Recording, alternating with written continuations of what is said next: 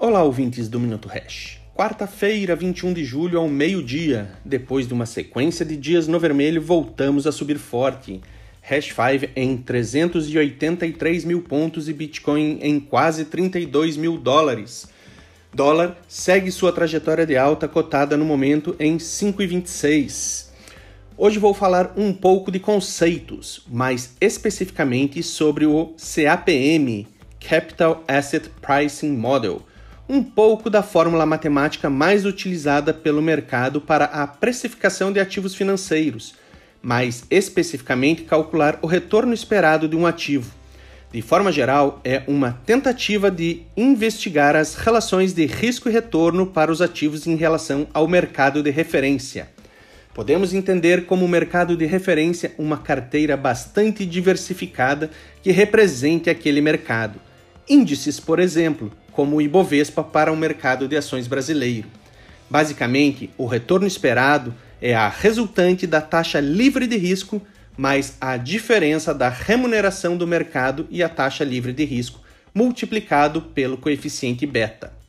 Por meio do coeficiente beta, o modelo consegue captar o risco sistêmico, na prática, uma medida de volatilidade relativa entre o ativo em análise e o mercado de referência.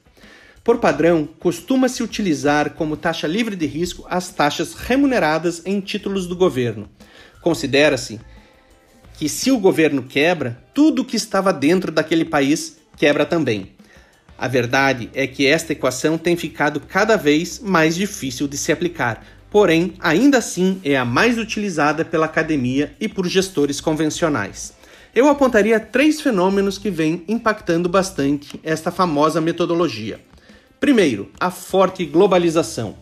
Por maior que possa ser o impacto de um governo nas atividades econômicas do seu país, é difícil apontar a remuneração dos títulos de um ou outro governo como a taxa livre de risco a ser utilizada. E pensem que em muitos lugares a taxa livre de risco seria inclusive negativa. No passado, isso seria um absurdo, mas hoje não é.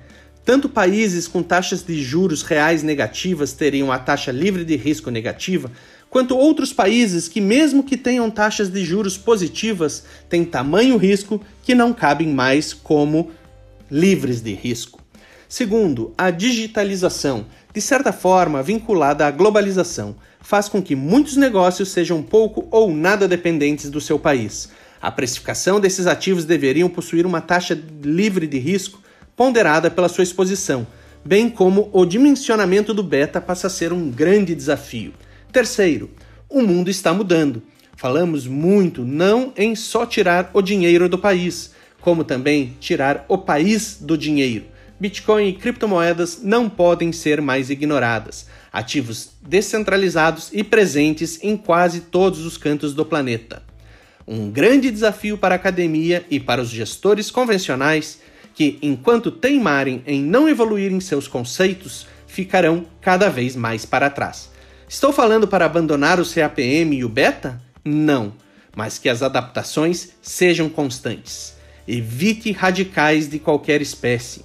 Fuja da taxa livre de risco negativa. Diversifique e se afaste um pouco do risco sistêmico global. Compre Bitcoin.